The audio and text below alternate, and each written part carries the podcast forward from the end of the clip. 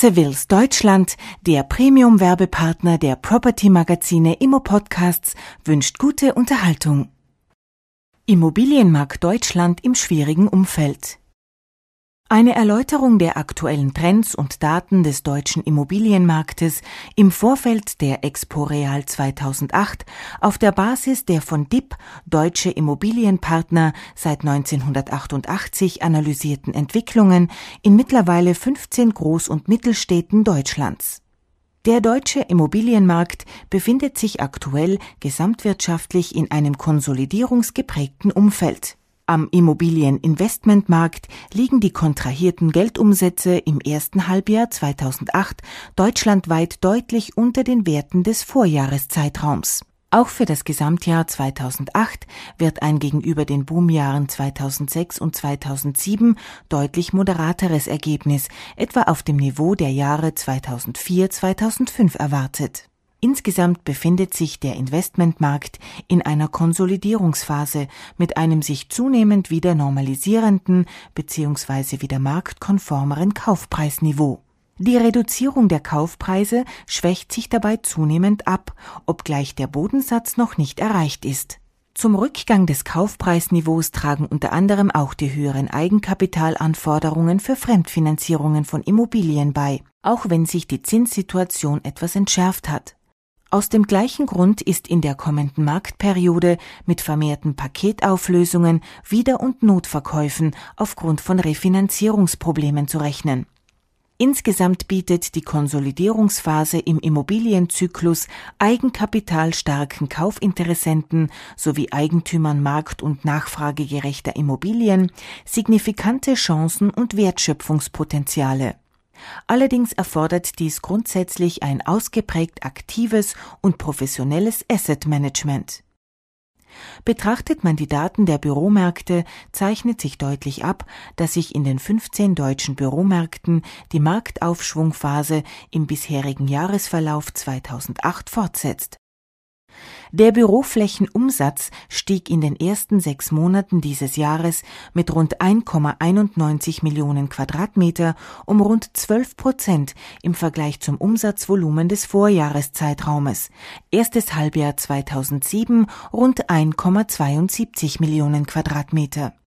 Aufgrund einer Vielzahl noch nicht abgeschlossener Großgesuche könnte sich in der zweiten Jahreshälfte an den deutschen Büromärkten sogar noch höheres Flächenumsatzvolumen ergeben als in der ersten Jahreshälfte. Angewelt Research prognostiziert deshalb einen Jahresumsatz für die 15 deutschen von DIP kontinuierlich analysierten Büromärkte von circa 3,8 Millionen Quadratmeter Bürofläche. Dieses Ergebnis liegt deutlich über dem mittleren Umsatzniveau der jüngsten Dekade, circa 3,2 Millionen Quadratmeter. Der Gesamtumfang der kurzfristig verfügbaren Büroflächen summiert sich in den untersuchten 15 Büromärkten zum Halbjahr auf rund 9,5 Millionen Quadratmeter. Im Vergleich zum gesamten Leerstandsvolumen Ende Juni 2007, circa 10,1 Millionen Quadratmeter, verringerte sich damit der Angebotsüberhang um rund 6 Prozent. Die durchschnittliche Leerstandsquote sank von 9,9 Prozent auf derzeit 9,2 Prozent. Dieser Trend wird sich mindestens bis zum Jahresende 2008 fortsetzen. In 2009 ist angesichts einer wieder anziehenden, verstärkt spekulativen Neubautätigkeit indessen von einem geringeren Tempo beim Leerstandsabbau auszugehen. Die Büromieten zogen vor allem in guten bis sehr guten Lagen merklich an. Die mit den Flächenumsätzen der untersuchten Märkte gewichtete Spitzenmiete war zur Jahreshälfte mit rund 24,50 Euro pro Quadratmeter um rund 9 Prozent höher als Mitte des vergangenen Jahres, circa 22,40 Euro pro Quadratmeter. Auch hier zeichnen sich kurz- bis mittelfristig weitere Mietpreissteigerungen ab, die sich teilweise nicht nur auf die guten und sehr guten Bürolagen beschränken. Besonders hoch ist bislang die Dynamik auf dem Markt für Einzelhandelsflächen. Der Verkaufsflächenbestand erhöht sich derzeit jährlich um rund eine Million Quadratmeter. Insgesamt stehen derzeit in Deutschland rund 121 Millionen Quadratmeter Verkaufsfläche bzw. rund 1,5 Quadratmeter pro Einwohner zur Verfügung. Dem rasanten Verkaufsflächenanstieg stehen indessen angesichts von Kaufzurückhaltung und Konsumverzicht der Verbraucher zugunsten eines verstärkten Sparverhaltens nur eine moderate Umsatzentwicklung und damit sinkende Flächenproduktivitäten gegenüber. Die zum Teil schwierige Marktsituation hat im Jahr 2008 bereits zu spektakulären Insolvenzen für traditionelle Handelsunternehmen wie Hertie, Sinleffers und Wehmeier geführt. Bei den Shopping-Center-Entwicklungen dominieren mittlerweile deutlich integrierte Lagen. Zudem befinden sich zahlreiche Revitalisierungsobjekte in der Pipeline.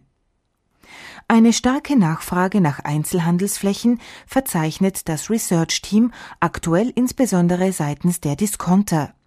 Hier ist der Expansionswille ungebrochen, vermehrt auch aus der Textilbranche. Weitere neue Handelskonzepte mit Themen wie Bio, Gesundheit, Natur und Lifestyle erobern ebenfalls den Markt.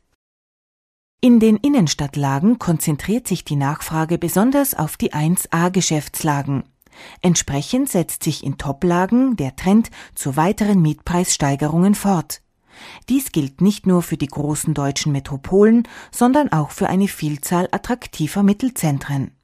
Auf der anderen Seite zeichnen sich für Zweier, Rand- und Nebenlagen stagnierende bis rückläufige Einzelhandelsmieten bis hin zur Leerstandsproblematik ab.